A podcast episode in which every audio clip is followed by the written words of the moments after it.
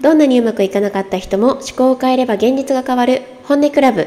この配信は聞くだけで人生がまるっとうまくいくをテーマに一般社団法人思考の学校上級認定講師の原田みやびが思考の仕組みについてお伝えしているポッドキャスト番組です。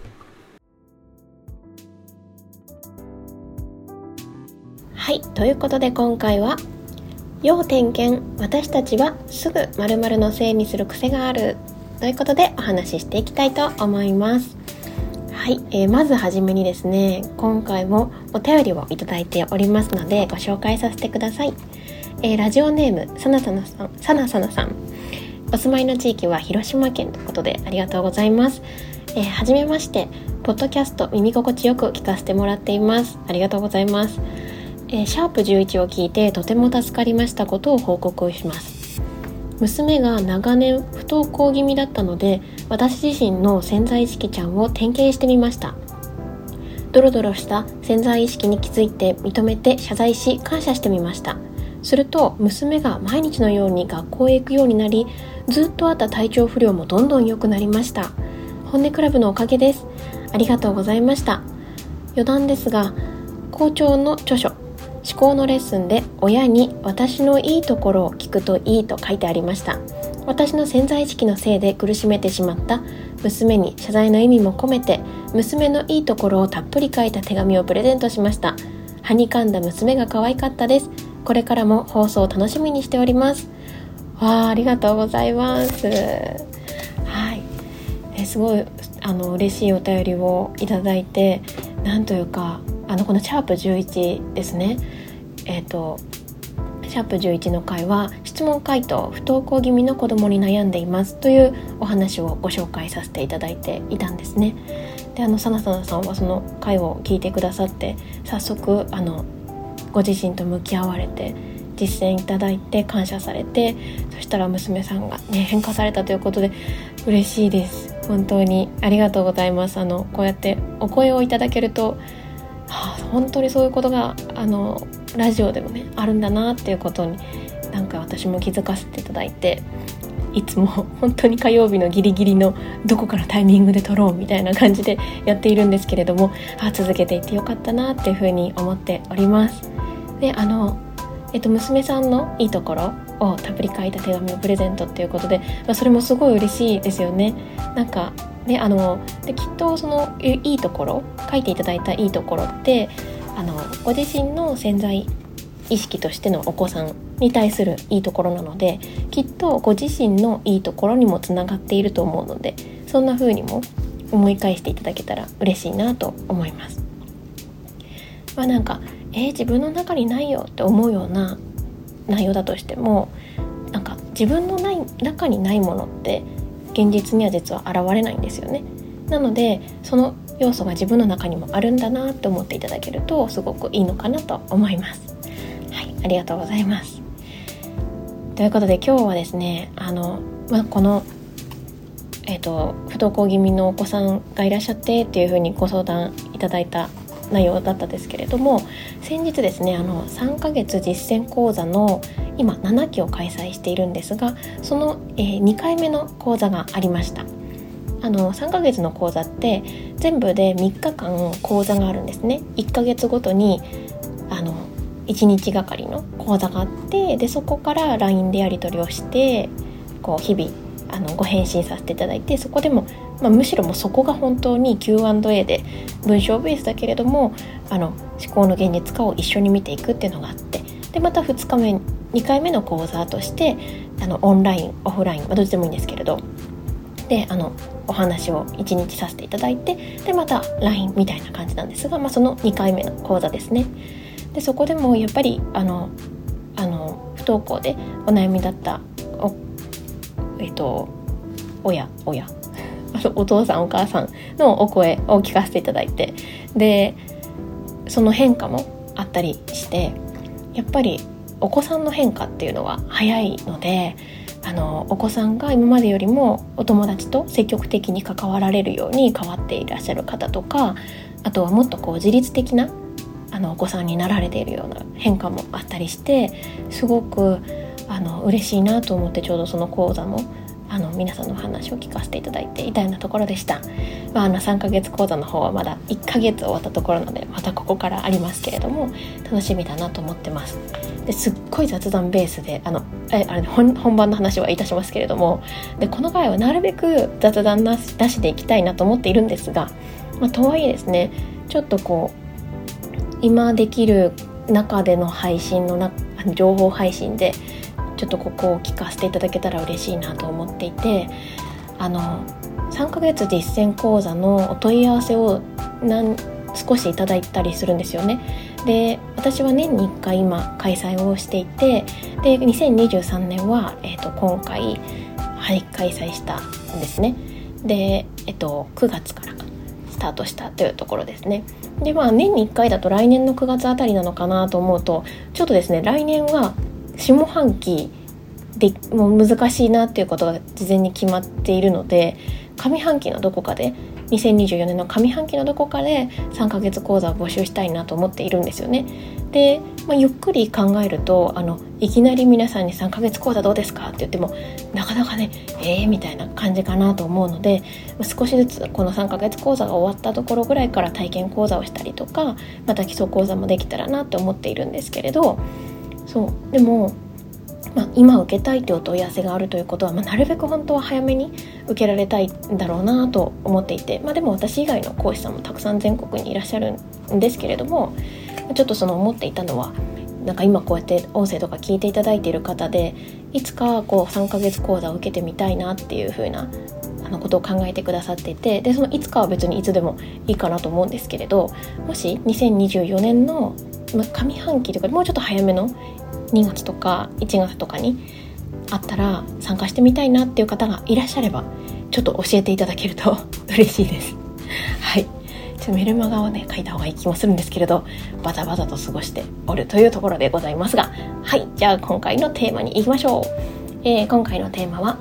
要点検私たちはすぐ〇〇のせいにする癖があるということでお話ししていきたいと思います。これはですね皆様この私たちはすぐ〇〇のせいにする癖があるっていうこの〇〇に何が入るかというとその方ご自身のパターンがあります。でよくある例を言いますね。えーと、私あのお金の制限を外すあの講座というかそのお金の授業っていう本が思考の学校の代表の大石陽子さんが初めに出された著書ででその本を活用した陽子さんをお招きしての読書会っていうのもこれまで何回もやってきたんですよね。でその中でよくある質問そしてよくあるお答えよくある よくある質問に対するお答えであのお金のせいにしがちだよねって話があるんですよ。なんかここここだけ聞く聞くといやいやだからお金に困ってるんだよっていう話になるんですけれど、まあ、例えばですよあのいや私本当にもっとお金が欲しいと思っているんですけれど、まあ、なかなかお金がなくってあの家族が、まあ、ギスギスしてるとかもっと言ったらやりたいことをやれなかっ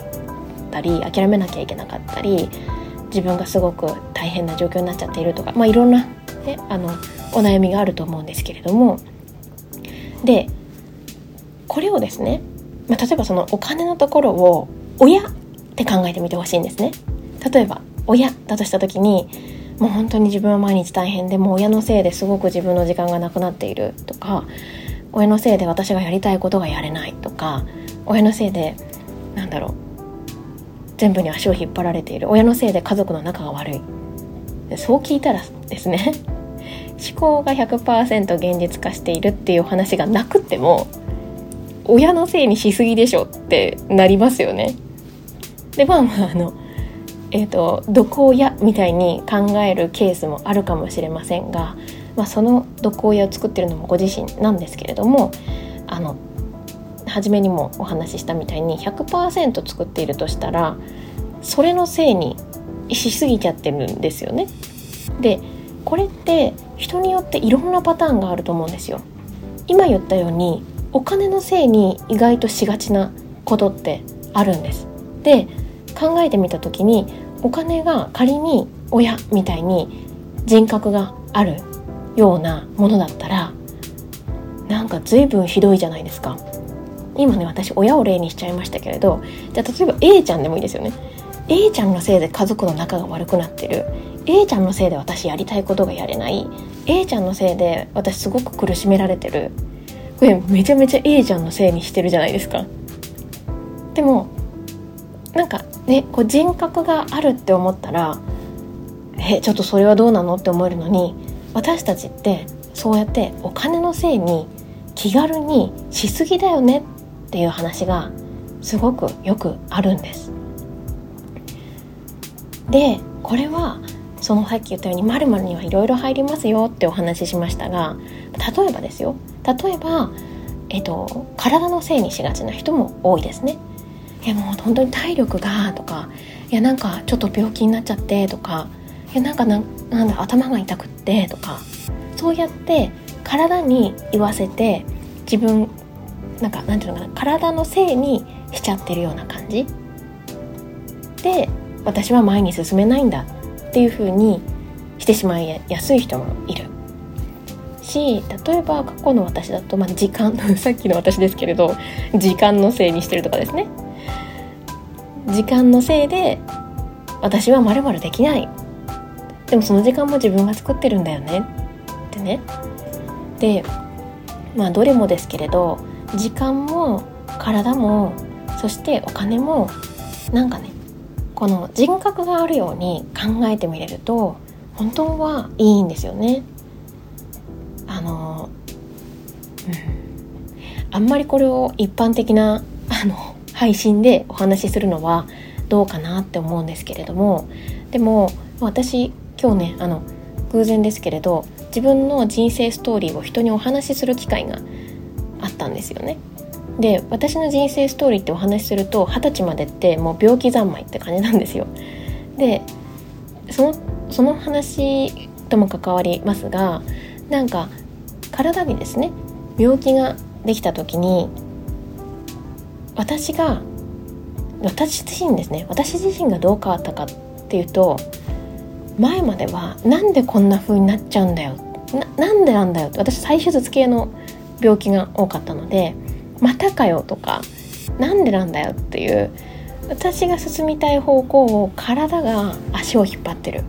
みたいな感覚がずっとあったりしたんですよね。でこの病気が分かった時に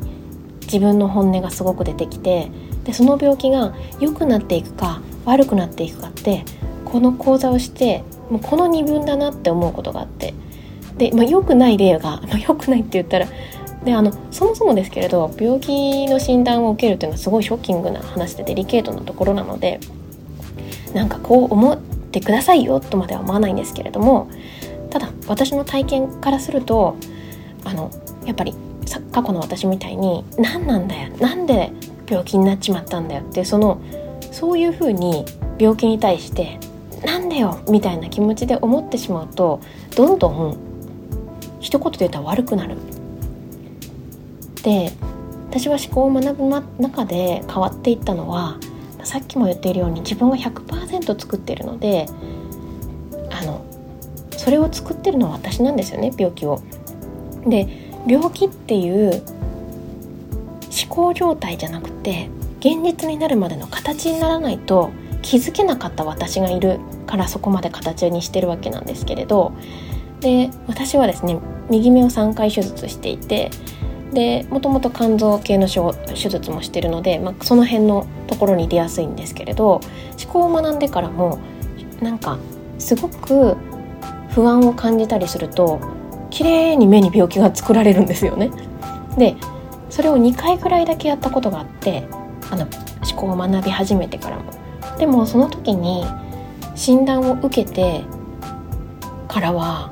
まあの過去の再手術経験があるからすごく不安がありましたけどでも同時に何て言うか申し訳なさが出てきたんですよね。あごめんみたいなやっちゃったよまたみたいな私またこれのせいに作ってるねみたいなって思えるようになってでそうすると嘘のようにスピード感でなんか変わっていくんですよね。でまあこれは人によっていろんなケースがあるからもう絶対にブログとかには書けないですけれど まここは音声ということでお話しすればやっぱりその病気が診断された時にあのですねなんかこの申し訳なさと感謝の気持ちが持てると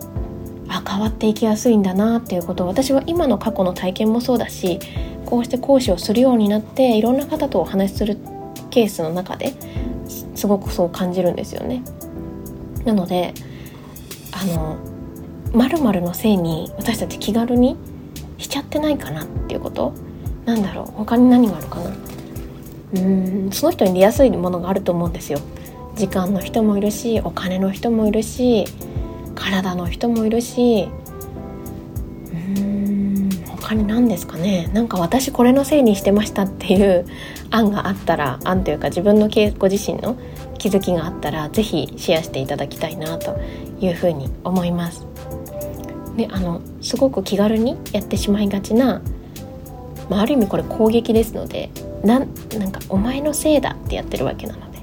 まあ、だから分かりやすく親のせいにするっていうパターンを作ってる人もいますよね。旦那さんのせいにするとか。全部に対してうちの旦那によってだ旦那がいるから自分が好きなことができないとか。旦那がいるから自分の元気が奪われていくとか。旦那がいるからなんとかだとか。でそんなこともあるだろうしまあね人だとちょっと気づきやすかったりしますけれどあとは教えてください。ということで今回はですね、えー、私たちはすぐ〇〇のせいにする癖があるという話をさせていただきました。今日も聞いていただいてありがとうございます。それではバイバーイ。